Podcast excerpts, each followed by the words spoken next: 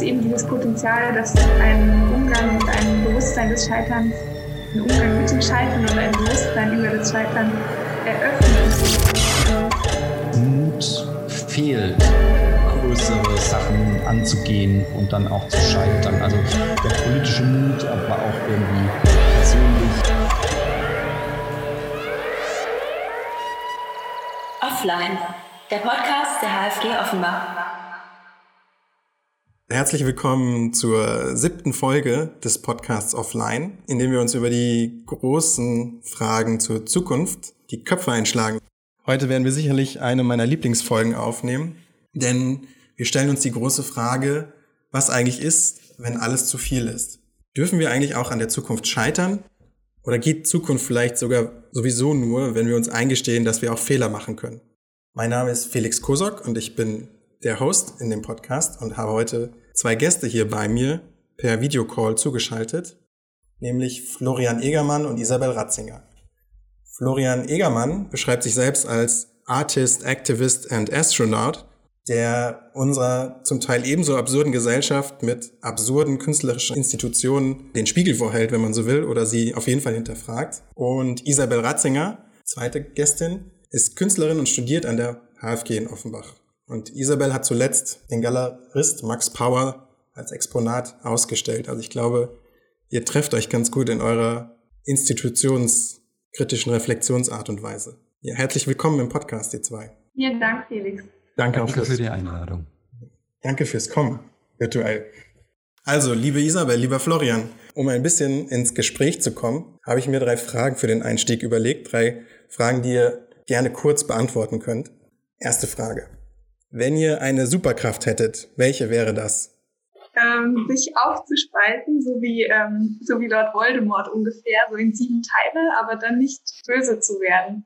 Ich glaube, meine Antwort würde auch mit Zeitmanagement zu tun haben. Ich glaube, im, im Idealfall wäre es eine ganz spektakuläre, eine Prokrastinierkraft aus dem Weltraum. Die Kraft der Prokrastination. Finde ich sehr gut. Bin ich schon fast im Thema drin. Aber erst noch die zweite Frage.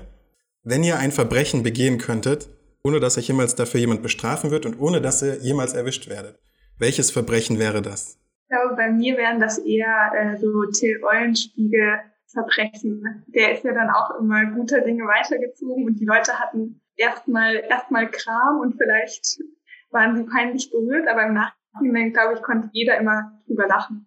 Ich habe leider ganz, ganz wenig kriminelle Energie. Ich beantworte es mal so. Ich habe gerade ein tolles, tolles Projekt gesehen, der Name ist mir leider entfallen, von Menschen, die Kunst aus Ägypten war das, glaube ich, Kunst, die hier in europäischen Museen ganz selbstverständlich ausgestellt wird, quasi öffentlich gestohlen haben. In einer Form, so dass sie aber auch dabei ertappt wurden und um damit aufmerksam zu machen auf ein auf diesen Missstand, dass immer noch in den Museen quasi Beutekunst äh, rumsteht. Das ist ein Projekt von einem anderen, was ich ganz fantastisch fände. Ich hoffe, mir würde sowas auch einfallen. Ja, sehr gut. Direkt auch schon der Schlag zur Kunst, zur Frankfurter Hauptschule. Grüße gehen raus. Und dann als letzte Frage noch, letzte dritte Frage. Wenn ihr aufhören könntet, so ganz aus freiem Willen, was super Blödes und Nerviges zu machen, was ihr immer macht, was wäre das? Ich glaube, mich entschuldigen.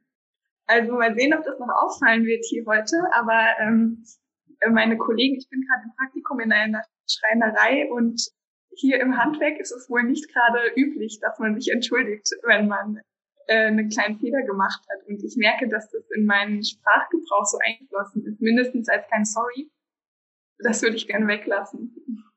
Ähm, ich ich stelle manchmal fest, dass ich eine Tendenz zu so einem, ich hoffe mild, aber so einem Mansplaining habe. Das ist ganz, ganz schlimm und da muss ich irgendwie dran arbeiten, das äh, loszuwerden. Muss weg.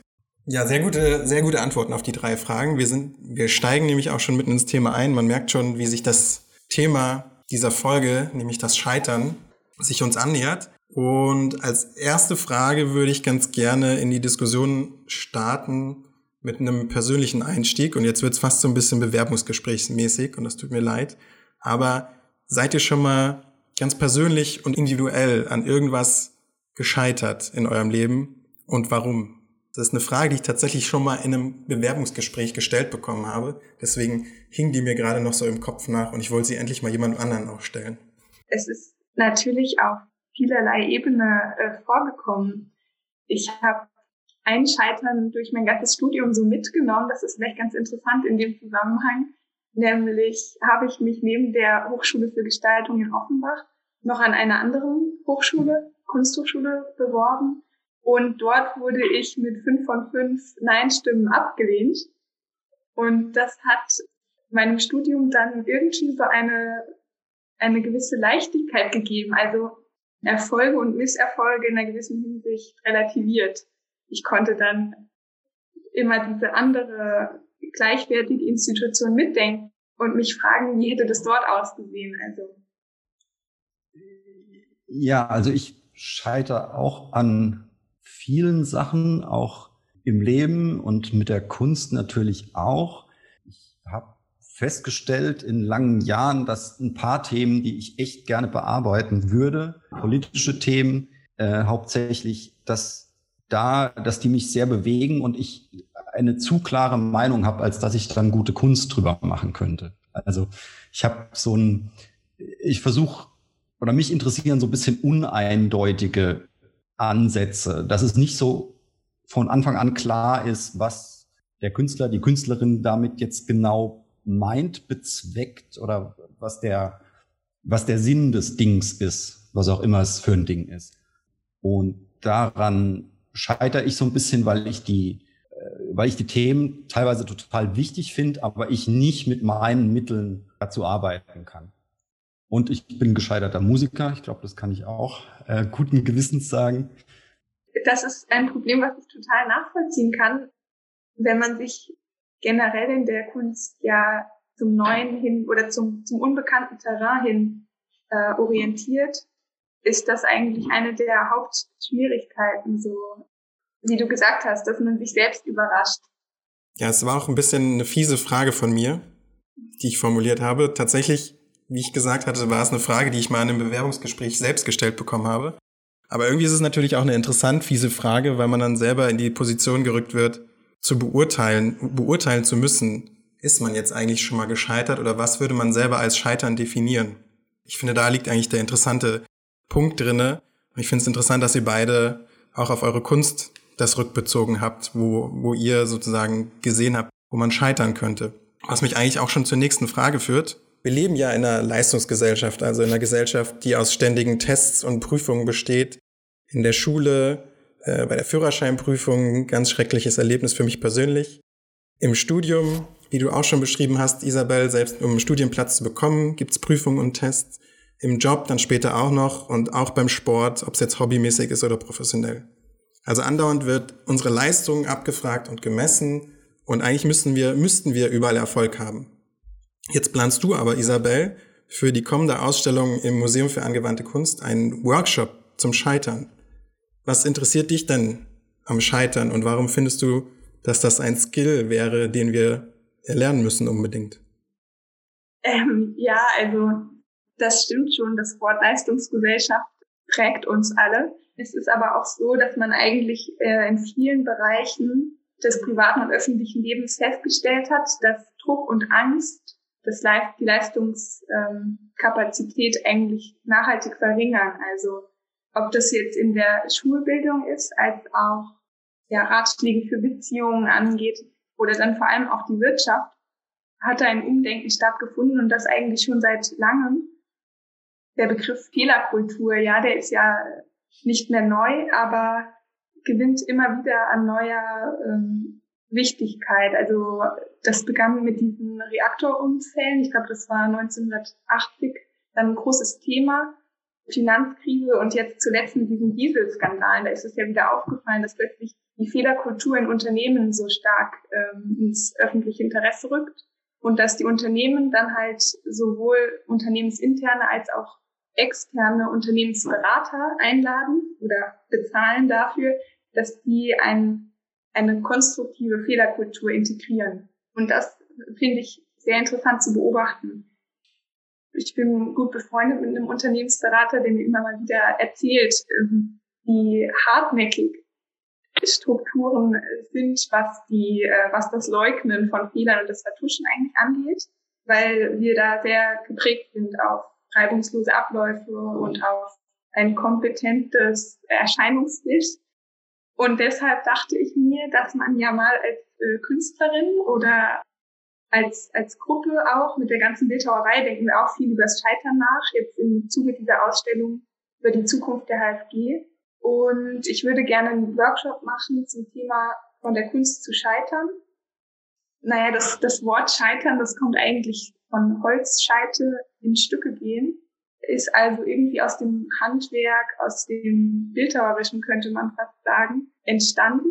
Und mich interessiert als Bildhauerin besonders das Scheitern an Objekten, inwiefern ein zwischenmenschliches Scheitern an Objekten ablesbar ist und ob auch in Situationen beispielsweise mh, das Scheitern aneinander ja irgendwie untersucht werden kann. Also in einem, im ersten Teil des Workshops äh, wollen wir Spuren des Scheiterns an Gegenständen ablesen, aufspüren und auch über Situationen nachdenken, in denen ein Scheitern quasi schon angelegt ist. Und im zweiten Teil des Workshops soll es darum gehen, solche Gegenstände herzustellen, die Scheitern verkörpern und auch ja, Situationen zwischenmenschliche. Hast du da schon Intuitionen, wie diese Spuren des Scheiterns aussehen können? Hast du da schon eine Recherche gestartet? Ja, genau. Also äh, ich denke da viel über Büroalltag nach, auch wie der sich im Moment gestaltet, dass ja viele Menschen im Moment im Homeoffice sind und dass da dieses ähm, Verschwimmen von privatem und öffentlichem Raum oder Arbeit und Privatleben, das wird, glaube ich, ein sehr guter äh, Anhaltspunkt sein, um solche Spuren zu entdecken. Also, dass der Esstisch der Familie dann plötzlich auch zum Schreibtisch wird. Ja, das, das kann auch sowas sein wie das Abendessen selbst, also dass die Themen plötzlich verändert sind und dass dieses gar nicht mehr aufhören zu arbeiten, plötzlich in die Beziehung mit hineinspielt. Also ich könnte mir sowohl äh, ein Tischgespräch vorstellen, als auch ähm, ein Bürostuhl, der irgendwie transformiert wurde auf, auf Bedürfnisse hin, die doch eher dann im Zuhause äh, eine Rolle spielen. Also scheitern auch im Sinne von einer Umfunktionierung, einer Ummaterialisierung oder vielleicht der, der Moment des Scheiterns als Umschlagspunkt. Die interessante Herleitung aufgreifend mit der Etymologie des Wortes an dich, Florian, die nächste Frage. Denn wenn ich während meines Studiums eine Sache gelernt habe, dann ist es, dass man keinen Künstler, keine Künstlerin mehr auf die Palme bringen kann als mit dem Satz Kunst kommt von Können. Rein etymologisch stimmt das natürlich wieder, so wie Scheitern vom Holzscheit kommt, kommt Kunst auf eine Art und Weise von Können. Und dass es in der Kunstwelt auch um Leistung und Erfolg geht, lässt sich ja schlecht leugnen. Jetzt hast du, Florian, aber die Failed Artists International gegründet, also einen exklusiven Club von gescheiterten Künstlerinnen, die das mit der Kunst und dem Können offensichtlich nicht so ganz hinbekommen haben, die diese Verknüpfung noch nicht so ganz verstanden haben. Wie genau wird man denn bei euch im Club Mitglied und warum sollte man das werden wollen? Mitglied werden ist nicht kompliziert. Das ist ganz einfach, aber wir nehmen natürlich nicht jede und jeden. Es gibt einen ziemlich rigorosen Aufnahmeprozess. Ähm, das geht nur mit persönlicher Vorsprache. Das ist so, dass wir in, äh, auf einem Festival in einer Galerie oder so sind und dann haben wir einen Stand ein großes Banner, was sehr werbemäßig aussieht, wie ähm, äh, neuer Handyvertrag, Anpreisung oder so. Und da drauf steht aber Become a Failed Artist Today. Und dann kann ein Mensch an den Stand kommen und ein Aufnahmeformular ausfüllen. Das besteht aus einem, einer Box ganz oben. Yes, I'm a failed artist. Das muss erstmal angekreuzt werden. Also ich bin nicht nur irgendwo gescheitert, sondern ich bin ein gescheiterter Künstler oder eine gescheiterte Künstlerin. Und dann im Folgenden äh, muss das Scheitern auch noch dargelegt werden. Und dann äh, prüfen wir das direkt vor Ort. Und wenn wir äh, uns sicher sind, dass äh, diejenige, derjenige auch wirklich eine gescheiterte Künstlerin oder Künstler ist, dann gibt es einen Stempel failed, ein bisschen Applaus und einen Mitgliedsbutton von Failed Artist International. Genau, das ist der Prozess. Und warum äh, Mensch das wollen würde, das war auch für mich tatsächlich eine spannende Frage, ganz zu Anfang, als ich mir das äh, überlegt habe, dieses Projekt zu starten. Auch aus so Überlegungen raus, wer darf sich denn Künstlerin oder Künstler nennen? Wer entscheidet es denn? So, also was gibt's da für Institutionen oder fühlen sich, also der, der Begriff Künstler für mich schafft ja erstmal eine Freiheit, sich mit den absurdesten Sachen eingehend zu beschäftigen und es ist trotzdem irgendwie gesellschaftlich akzeptiert. Und diese, diese Freiheit, dass man sich die nehmen kann und sich selbst Künstler nennen kann äh, oder Künstlerin, das wird halt irgendwie ziemlich, wie soll man sagen, das schrumpft so ein bisschen ein, wenn man sich in so Galerieräumen rumtreibt oder so und immer erfolgreich wirken muss und immer von der nächsten, äh, von der nächsten Ausstellung irgendwas nuscheln muss. Also es ist ein sehr, es entscheidet eigentlich niemand, wer Künstlerin oder Künstler ist, aber es ist trotzdem so ein, also ich zumindest fühlte mich so ein, zwei Jahre in, äh, in so einem Rechtfertigungszwang. Also kann ich jetzt noch auf meine Webseite schreiben, Künstler? Oder, oder ist das falsch, weil ich jetzt dieses Jahr keine Ausstellung habe und so? Genau, und das, das war so ein bisschen die Idee, weil, weil es mich eigentlich nicht, mich interessiert es nicht festzulegen, ist das Kunst oder ist das nicht Kunst, was jetzt jemand macht. Ist jemand Künstlerin oder Künstler oder nicht oder so. Das ist, das finde ich irgendwie absurd und dann dachte ich mir, ey, dann machen wir es doch andersrum. Dann machen wir so, wir schaffen die Failed Artists, also die gescheiterten KünstlerInnen, und das möchte gerade noch niemand haben. Das ist quasi so das No-No. Irgendwie, ich habe es jetzt nicht geschafft, quasi mit meiner eigenen kreativen Leistung was in die Welt zu schaffen, was anerkannt ist, zumindest in einer gewissen Szene. So. Und dann dachte ich mir, wie kann ich dieses, also ich bin quasi gescheitert mit meiner Ur, aus meiner ureigensten Kraft heraus. Wie kann ich dieses Ding in was Erstrebenswertes verwandeln? Dass Leute sagen, yeah, ich bin gescheiterter Künstler. Fickt euch doch alle, ich brauche euch nicht, ich brauche die Galerie nicht, ich brauche diese, den Zuspruch brauche ich nicht, ich mache meine Sachen. Da bin ich so ein bisschen wie, wie bei Beuys, jeder Mensch ist ein Künstler, Selbstermächtigung, schnappt euch Sachen, arbeitet dran, es gibt Material, ihr nehmt euch diese, diese Rechtfertigung zu arbeiten, zu produzieren, was auch immer es ist, nehmt ihr euch einfach selbst und legt los. Genau, das war so ein bisschen mein Ausgangspunkt und tatsächlich auch durch das Glück, dass ich das bei einem super Festival gestartet habe, bei der Schmiede in Österreich, war da gleich so eine, weiß nicht, war da gleich so viel Energie drin und die Leute hatten tatsächlich Lust, mir mit meinem komischen Stand und dem Anzug, den ich dazu immer anziehe, natürlich dahin zu kommen und dann stolz mit so einem Mitgliedsbutton von Feld Artists International davon zu ziehen. In Bezug auf eure beiden Arbeiten oder die geplanten Arbeiten und die Failed Artist International, der geplante Workshop und die Failed Artist International, würde ich mal eine ganz grobe Vereinfachung vornehmen und ihr dürft euch dann gegen diese grobe Vereinfachung wehren oder mir zustimmen. Aber ich erkenne daran bei Isabel auch in deinen Argumentationen einen Ansatz, das Scheitern ernst zu nehmen und sich auch in, wirklich in das Scheitern reinzuarbeiten und reinzudrehen, um daraus etwas entwickeln zu können.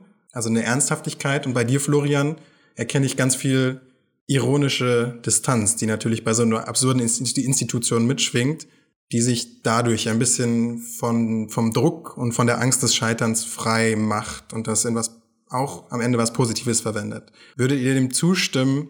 Und warum nicht, wenn es, wenn es nicht so ist, dass es so eine Zweiteilung gibt zwischen Ernsthaftigkeit und Humor, wie man mit dem Scheitern umgehen kann? Auf jeden Fall, also ganz generell ist es ja immer gut, äh, gerade die ernsten Dinge dann auch mal mit Humor zu betrachten. Aber das Scheitern, ich meine, wie viele Witze funktionieren darüber? Das ist, das hat halt ein unheimliches Potenzial. Das ist, das hat auch etwas Lustiges, weil das ja damit zu tun hat, dass man einen, einen Plan hatte, der aber dann nicht in Erfüllung gegangen ist. Und ich denke, wenn man jetzt eben humorvoll die ganze Sache schon darauf anlegt, dass das schiefgehen wird, so wie ein Witz ja dann auch eine ziemliche Dramaturgie aufbaut, ähm, auf etwas hinläuft, wie das ja in der Ausbildung eines Künstlers und in diesem ganzen Werdegang über verschiedene Institutionen auch gemacht wird. Das läuft ja auf so ein unbekanntes Ziel hinaus. Und dann darüber lachen zu können, wenn das schief geht, das ist halt ein unheimlicher äh, Gewinn. Kann ich mir, kann ich mir jetzt ähm, ja ganz bildlich vorstellen, auch nach deiner Beschreibung. Nur dass das natürlich die Frage ist, wie witzig der Witz ist, wenn der, wenn man diesen Schluss so schnell zieht. Also wenn man vor dem Scheitern schon ähm, den Cut macht und sagt, darauf soll es hinauslaufen. Aber wie würdest du das sehen? Ich, ich glaube ja, dass die oder dass, die, dass das Projekt für mich ähm, so ein auch so ein Raum ist, um über das Scheitern zu sprechen. Also ob Leute jetzt teilnehmen oder das unterschreiben oder sowas, das dauert ja auch eine gewisse Zeit, bis da was formuliert ist oder so. Da wird ein Raum aufgemacht, in dem in anderer Form über Projekte gesprochen wird als jetzt in, in einer Galerie oder so. Oder wo das Thema irgendwie präsenter ist, weil andere Leute dann daneben stehen und gerade was schreiben und so. Und dadurch, wie soll man sagen, über den Humor ist meine Hoffnung, wir, wir kommen so ein bisschen auf eine andere, auf eine andere Ebene gemeinsam oder das ist rausgekommen. Und ich sehe auch die, sagen, ich sehe, ich, ich sehe eigentlich beide Projekte, das, was du erzählt hast, irgendwie gar nicht so, wie soll man sagen, da würde ich jetzt widersprechen, Felix, gar nicht jetzt in, in also ernsthafter oder, oder äh, nicht ernsthaft. Es, es, es, steckt, es steckt ja auch irgendwie, es steckt auch beides drin. Ich habe ich hab Leute, die, die an den Stand kommen, die lachen und dann schreiben sie in fünf Minuten was hin und dann nehmen sie den Button und gehen ihrer Wege. Und es gibt aber auch Leute, die mir hinterher geschrieben haben, du, das war super befreiend für mich. Ich fühle mich jetzt irgendwie, äh, das war total gut. So, was, was ich auch nicht erwartet hätte. Ne?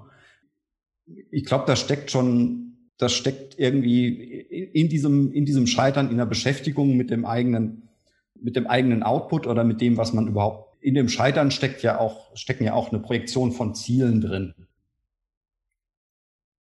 Ich frage mich gerade, also ich hatte im Vorhinein länger darüber nachgedacht, was denn diese Spaltung im Scheitern eigentlich bedeutet. Also sowohl für den Einzelnen in, inwiefern werde ich denn gespalten, wenn ich, wenn ich scheitere? Und, und dieses Humor und Ernsthaftigkeit, das scheint mir tatsächlich als eine der Aspekte in Frage zu kommen. Dieses äh, Weinen und gleichzeitig über sich lachen können, das scheint mir gerade so ein Angebot zu sein, was das meinen könnte. Andererseits dachte ich auch darüber nach, ob ich mich als Mensch selbst betrachten kann, wie so eine Kamera von oben oder aus der Vogelperspektive, in dem Moment, wo ich scheitere, weil ich, wie du es schon eben gesagt hast, Florian, in dem Moment, wo ich scheitere, erhalte ich einen Aufschluss über die Pläne, die ich davor hatte oder die, die Träume, die Wünsche und kann mich selbst in einer Weise besser erkennen. Finde ich auch eine sehr gute Ergänzung. Tatsächlich war es natürlich eine gewollte Vereinfachung von mir. Bei dem Witz muss ich dran denken, dass es bei Freud so eine Stelle gibt, wo er beschreibt, dass Humor eine Situation ist, wo, oder eine der seltenen Situationen, wo das Über-Ich, das Ich errettet aus einer Situation. Also die Situation, die wir alle kennen, wenn irgendwie eine unangenehme Situation entsteht und man nicht weiß, was man machen soll. Wenn man einen Witz macht und sich sozusagen aus, dadurch aus der Situation distanzieren kann, erhebt man sich über die Situation und wird von seinem Über-Ich aus dieser grauenhaften Situation errettet. Und Ebenso aber auch, wenn man irgendwie auf einer Bananenschale ausrutscht und dann über sich lachen kann oder was eigentlich dann mit einem passiert, wenn alle anderen über einen lachen. Ich finde es eigentlich in beiden Arbeiten entdecke ich eben beide Elemente sozusagen. Dieser, dieser Umgang mit einer ernsthaften Auseinandersetzung mit dem Scheitern, was ja, würde ich fast vermuten, gar nicht so häufig in der Gesellschaft passiert, auch wenn man an allen Ecken von Fehlerkultur hört, wie du schon beschrieben hast, Isabel. Also auf der einen Seite Scheitern auch ernst zu nehmen und auch eine Traurigkeit damit einzuziehen oder in der Selbstreflexion vielleicht auch was Melancholisches zu entdecken, aber zugleich dann auch immer den Moment des Humors nicht nur als Ausweg zu haben, aber manchmal eben auch als Ausweg, um mit dem Scheitern umgehen zu können und weiterzumachen. Genau, es, es gibt natürlich noch so oder ein, eine Sache, die, die schon so ein bisschen mitschwebt für mich, ist natürlich auch, über was, welches Scheitern wir sprechen. Ne? Also gerade mit, mit unseren Projekten spreche oder über mein Projekt spreche ich immer, es ist ein, da geht es ja um eine, eine gewisse privilegierte Form von Scheitern. Also ein, eine gewisse, wir, da geht es jetzt um, natürlich für Menschen ist es teilweise elementar, ob sie Künstlerin sein dürfen oder nicht, weil es ja auch sehr, das ist ja auch eine sehr identitätsstiftende Profession, würde ich mal sagen. Aber trotzdem sind wir natürlich auf einer, sprechen wir schon auch auf einer Ebene übers Scheitern, wo, also, oder wir sitzen jetzt in einem Podcast und sprechen übers Scheitern. Also irgendwie, wir, irgendwie, irgendwie sind wir interessant genug, um in einer, in einer Show zu sitzen. Also komplett gescheitert sind wir nicht. Und ich glaube auch die Leute, die einfach, die blödes Wort, aber die so gescheiterte Existenzen, blöder Begriff, aber mir fällt gerade nichts anderes ein, diese Menschen, von denen hören wir ja gar nicht. Wirklich gescheitert, die, die werden auch nicht eingeladen, um dann irgendwie humorig über ihr, über ein Scheitern zu sprechen. Wäre so mein Gefühl oder These. Ja, das Gefühl habe ich auch. Dieses, dieses Scheitern, was ich stark machen möchte mit dem Workshop und was ich auch bei dir erkenne, Florian, ist ein, ein Vorwärtsscheitern. Im Gegensatz zum das Alltagsverständnis geht es uns nicht um einen Stillstand oder das Scheitern als ein Erliegen zu betrachten, sondern als es ist ja es ist ja etwas Aktives und das ist auch gerichtet. Es hat eine Richtung und ich kann das jetzt als Rückfall, als Rückschritt interpretieren. Ich kann das aber auch als ein Vorwärts stark machen.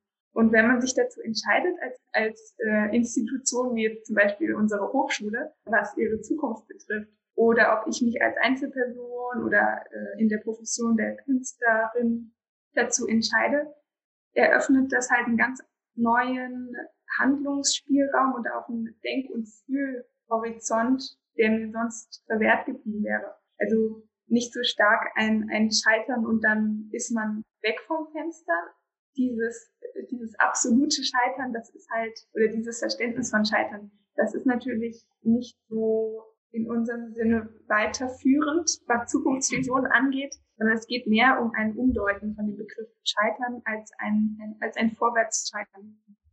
Darüber nachzudenken und wo das hinführen könnte.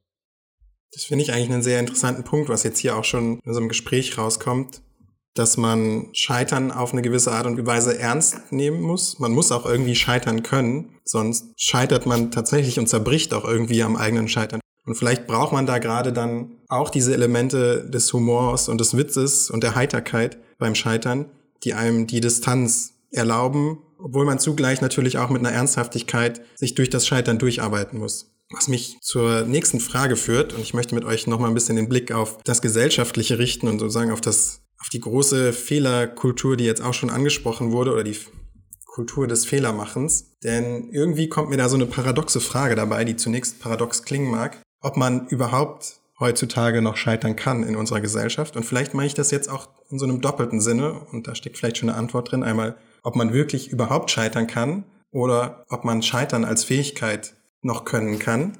Das lasse ich jetzt mal offen als Frage und habe nur ein paar Beispiele rausgesucht von berühmten Scheiterern, Thomas Edison hat ja auch behauptet, dass er circa 6000 Wege erfunden hat, wie eine Glühbirne nicht funktioniert, bis er dann den einen gefunden hat, wie es klappt. Steve Jobs ist natürlich das Paradebeispiel eines Menschen, der aus jedem seiner Fehltritte, so grandios sie auch waren, dann am Ende eine Erfolgsgeschichte gemacht hat. Der Schriftsteller und Nobelpreisträger Samuel Beckett rät sogar Fail again und Fail better. Und schließlich, um auch noch die Kunstwelt mit einzubeziehen, der Kunstkritiker Jerry Sauls bekam für sein Essay I'm a Failed Artist, ich bin ein gescheiterter Künstler, den Pulitzerpreis. Also wenn man nur spektakulär genug scheitert und viel Wind drum macht und es am Ende als Erfolg verkauft, hat man am Ende ja doch wieder gewonnen, oder? Wäre das dann, kann man eigentlich scheitern in diesem doppelten Sinne? Ja klar, ich würde sagen, Menschen scheitern und äh, scheitern auch irgendwie tragisch. Ne? Also also der Kapitän der Titanic ist auch ganz spektakulär gescheitert. Ähm, so, aber das, äh, er konnte es dann nicht mehr in einen Erfolg ummünzen, zumindest meines Wissens nicht. Er hat ja noch einen Kinofilm bekommen. Oder mehrere. Er hat, ein, er hat den größten, größten Film aller Zeiten bekommen. Also jemand anders hat dann aus seinem Scheitern wiederum, wiederum Erfolg geschlagen, ja. Ja, ich glaube, es gibt schon so ein, es gibt so ein bisschen so eine, ähm, wie soll man sagen, so eine Romantisierung des Scheiterns, finde ich. Da steckt auch so ein bisschen der, der diese wiederum romantische Vorstellungen vom, vom mittellosen Künstler mit drin, der irgendwie im Leben so gescheitert ist, der irgendwie auf dem Dachboden ähm, mit, mit Ölfarben, nur Ölfarben hat und so und kein, äh, kein Futter, sondern Ölfarben kauft und so weiter und seine, seine ganze Energie da reinsteckt.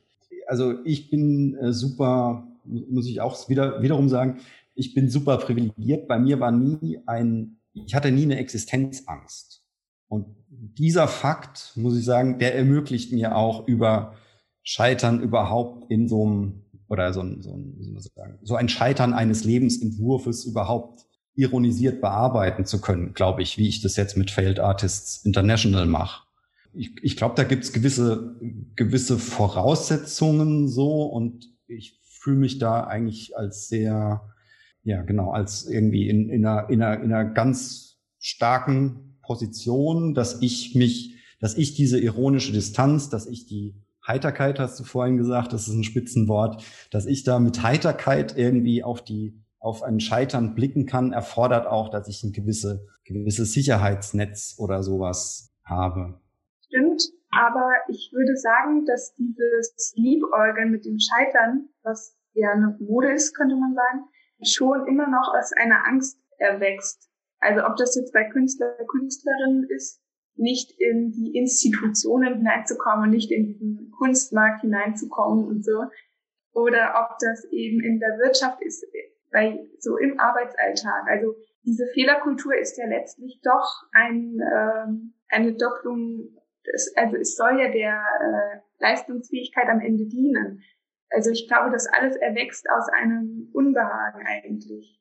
Und dieses Fail Better von, von, von Beckett, das ist eben, das scheint erstmal als eine Doppelung der Potenz eigentlich. Also man schreibt sich die Fehltritte plötzlich auch als Erfolge zugute. Und das scheint erstmal ein, ein, ein ganz einfacher Zugewinn zu sein, eine ganz einfache Rechnung. Aber dann bei der Betrachtung wird ja klar, okay, das ist ein Widerspruch in sich. Scheitern ist als Status eigentlich unbrauchbar, weil erfolgreich gescheitert, das ist halt, das radiert sich selber ja aus.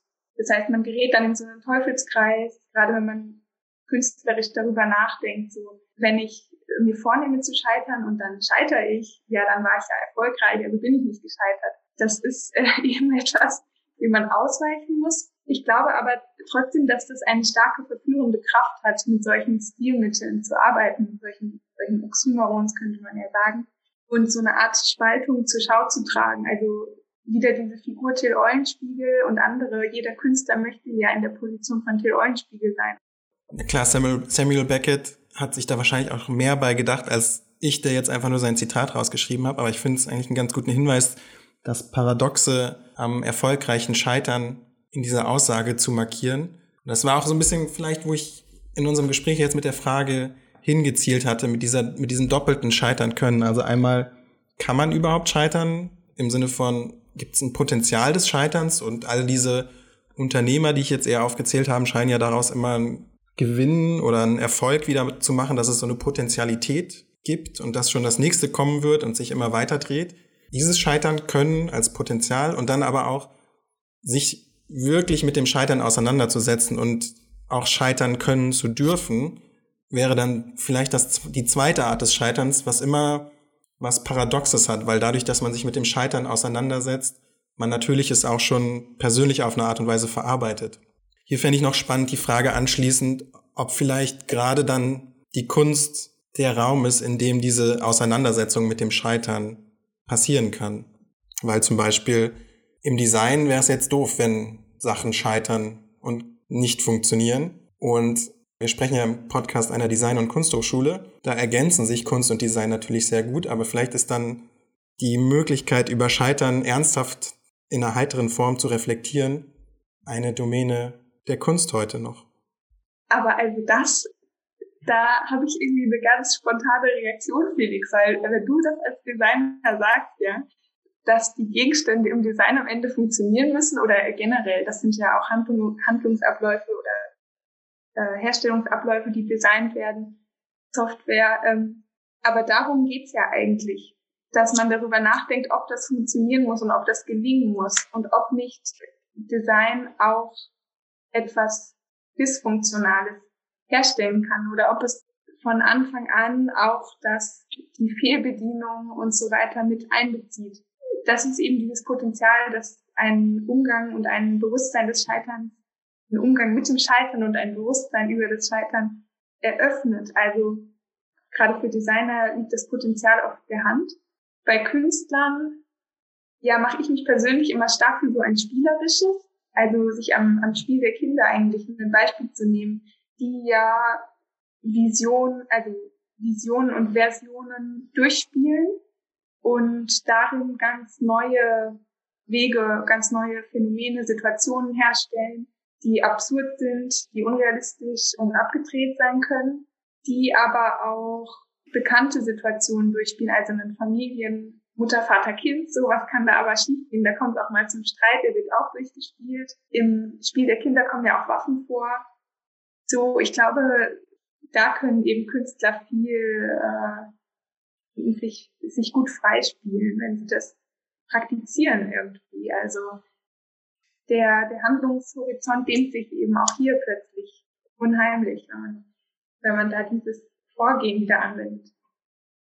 Ja, ich glaube, das sehe ich ähnlich. Ich denke aber auch, dass, also was beide Bereiche für mich verbindet, ist, dass es eine, dass es eine Verantwortung gibt, eine gewisse Verantwortung für Dinge, die ich, äh, die Designer, die KünstlerInnen, Designer in, in die Welt setzen. Also ich, mir ist vorhin noch, noch dieses Facebook Web 2.0 Motto eingefallen. Move fast and break things. Da ist das Scheitern ja quasi einbezogen und das hat uns dann jetzt zu dieser Facebook-Monstrosität geführt, wie sie gerade da ist. Da würde ich sagen, da ist eine, da hat, da hat das eine, hat das eine Verantwortung. Also da müsste es eigentlich jemand geben, der eine Verantwortung spürt für das, was da, für dieses Frankensteinische Monster, was da erschaffen wurde. So, und genauso aber auch in der Kunst, gerade wenn die Kunst, wenn es um äh, Interventionen geht oder wenn Leute irgendwie in irgendeiner Form beteiligt werden, wenn du Leuten, also du kannst Missinformationen auch über die Kunst natürlich irgendwie transportieren und kannst ganz verlogene, hohle Sachen machen, die dann Leute in ihre Wohnung stellen oder sowieso irgendwie äh, für mich auch Sachen produzieren, die, die die Stadt und die Stadt, da sind eh schon voll genug und wir machen noch mehr rein. Nur weil es jetzt Kunst ist, ist es nicht notwendigerweise besser als Werbung. Ne? ich glaube auch für mich ist der, der spielerische Aspekt ist, ist für mich auch total wichtig, aber auch eine gewisse, auch eine gewisse Verantwortung, die, wo es eine ganz klare Verbindung gibt für mich auch. Hm, und, und wie würdest du das dann sehen, Felix? Also kannst du noch mal äh, selber das erläutern? Ich habe tatsächlich, ist mir das Scheitern in Bezug auf Design jetzt schon öfter begegnet. Ich frage mich tatsächlich, ob diese Verantwortung des Designers oder der Designerin nicht ausschließt, dass die Dinge scheitern. Und ich meine jetzt scheitern wirklich in einem sehr praktisch funktionalen Sinne, weil es ja schon darum geht, etwas zu gestalten, was auf eine Art und Weise funktioniert oder das brauchbar ist, das benutzt werden kann. Und in dem Aspekt sollte Design natürlich nicht scheitern, wenn man es jetzt so ganz grundlegend versteht. Wenn man jetzt aber scheitern bisschen auch als Ambivalenz versteht, die vielleicht in der Luft liegen kann. Also es kann gut gehen, kann aber auch schlecht sein, kann sich in unterschiedliche Richtungen entwickeln, kann für unterschiedliche Dinge gebraucht werden und deswegen muss es sich da gar nicht so festgelegt sein. Dann sehe ich da vielleicht ein Potenzial drin, was im Design noch gar nicht so viel erforscht wird, aber was auf jeden Fall ein Potenzial wäre, was sich auch in das Design eintragen lässt. Im Sinne von, dass unterschiedliche Dinge auch daran reflektiert werden können. Aber ganz grundlegend würde ich schon vermuten, dass eine Verantwortung im Design ausschließt, dass die Dinge fundamental scheitern dürfen. Äh, du hattest ja im Podcast Nummer vier schon Florian Konradi und Michelle Christen Gast. Und da fand ich äh, in der Hinsicht sehr interessant, dass ihr darüber gesprochen habt, dass die beiden wohl einige ähm, Gegenstände in ihrer Wohnung so falsch verstanden haben oder falsch verwendet haben. Und das fand ich sehr interessant. Also der Designer, die Designerin hätte das ja nicht vermutet oder sieht vielleicht hier seine Bemühungen, ihre Bemühungen als gescheitert an. Allerdings haben die beiden ja ganz neue äh, Horizonte damit eröffnet, oder nicht? Ich tue mich ein bisschen schwer tatsächlich mit der Verbindung von Scheitern und Design. Und wenn ich jetzt müsste, würde ich mir Florians und Michels Arbeit fast so zurechtlegen, dass sie dann eher was gegen das Scheitern des Designs tun, weil sie wieder Horizonte, eben gerade neue Horizonte im Design eröffnen, neue Umgangsweisen mit den Dingen freilegen, die vielleicht von einer Art von gescheitertem Design verdeckt worden sind eher. Also wenn Design als Design scheitert, dann scheitert es für mich daran, dass es diese Gestaltungshorizonte verdeckt. Und da fallen mir ganz viele Beispiele ein, wie Design scheitert, wenn es auf dieser Ebene scheitert. Aber ganz grundlegend bin ich irgendwie zu sehr Funktionalist, als dass ich äh, ganz vom Zweckvollen und Brauchbaren im Design loslassen kann. Aber das kann man auch anspruchsvoll denken. Und ich glaube, gerade diese, dieses Eröffnen von Gestaltungshorizonten oder von Umgangsweisen, von neuen Handlungspotenzialen durch gestalterische Interventionen ist eigentlich viel mehr ein Freilegen von Potenzialen, als dass die Dinge da scheitern. Vielleicht auch ein bisschen wie bei dir im Workshop. Im Moment, in, in, durch das Einziehen von einem kurzen Moment des Scheiterns, des Nichtfunktionierens, kommt man um, in so einem Umschlagsmoment dann eigentlich auf eine neue Art des Funktionierens. Eröffnet sich was Neues. Also ähm, Bruno Latour, dieser Philosoph und Soziologe, das ist äh, für mich als Bildhauerin schon immer interessant, der schreibt darüber, dass die Objekte und Subjekte in Beziehungen, äh, Beziehungen eingehen. Und der würde sich zum Beispiel im Berliner Schlüssel dafür stark machen, dass die Objekte, wie sie sind, Handlungsabsichten, Träume, Visionen, die Nöte von Menschen enthalten. Also der Stuhl beispielsweise, der ganz einfache Stuhl, der verkörpert das Bedürfnis des Menschen, Platz zu nehmen und trotzdem gerade, also aufrecht zu sein, kein Liegen mehr. Und andererseits, wenn ich jetzt einen Stuhl vor mir habe, erkenne ich halt an seiner Form, die meinen Körper dann in seine Form zwingt, die Handlungsabsichten eines anderen Menschen. Also der vermittelt quasi zwischen mir und der Person, die, die ihn designt hat.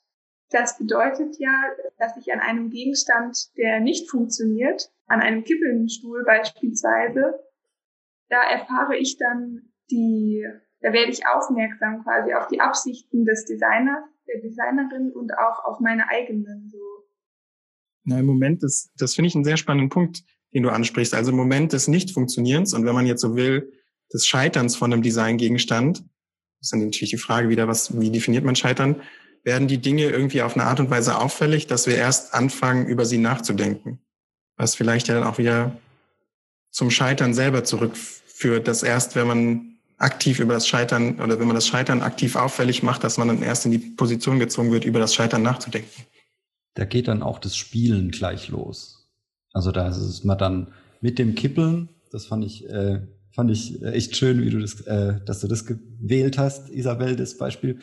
Weil das Kippeln ist ja genau dieses Ding, ne? Irgendwie, wenn, wenn, wenn der Tisch, ich kenne es mit Tischen vor allem, wenn der nicht ganz gerade ist, dann ist es, dann bist du da so am Hin und Her und sowas und es ist plötzlich irgendwie alles in, alles in Bewegung, so viel mehr. Und du, genau, und du kannst es entweder bekämpfen, woran ich regelmäßig scheiter, oder du, oder du, ähm, oder du fängst an damit zu spielen und kommst dazu, entwickelst dazu eine andere, eine andere Perspektive zu dem, zu dem Objekt.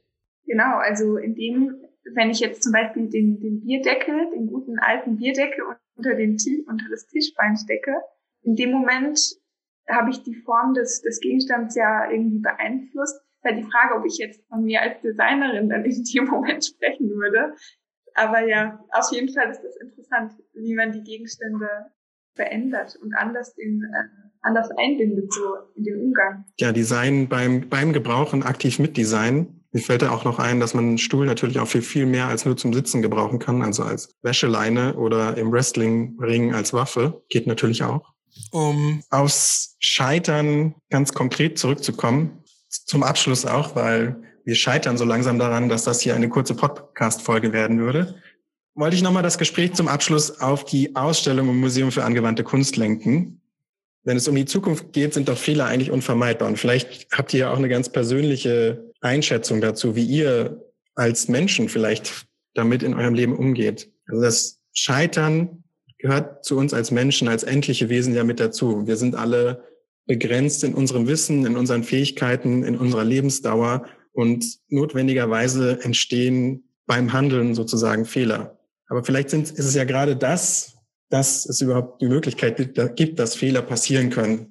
dass wir Fehler machen können, Fehler machen müssen und Fehler machen dürfen, dass wir überhaupt erst in eine Reflexion über uns selbst kommen können durch diese Fehler, die wir machen und dass daran auch ein ganz großer Reiz für die Zukunft eigentlich liegt, dass wir mit Unsicherheit umgehen, dass die Zukunft immer die Möglichkeit bietet, dass wir auch an ihr scheitern, dass wir neu darüber dann reflektieren, wer wir eigentlich sind, um nochmal neu Anlauf zu nehmen.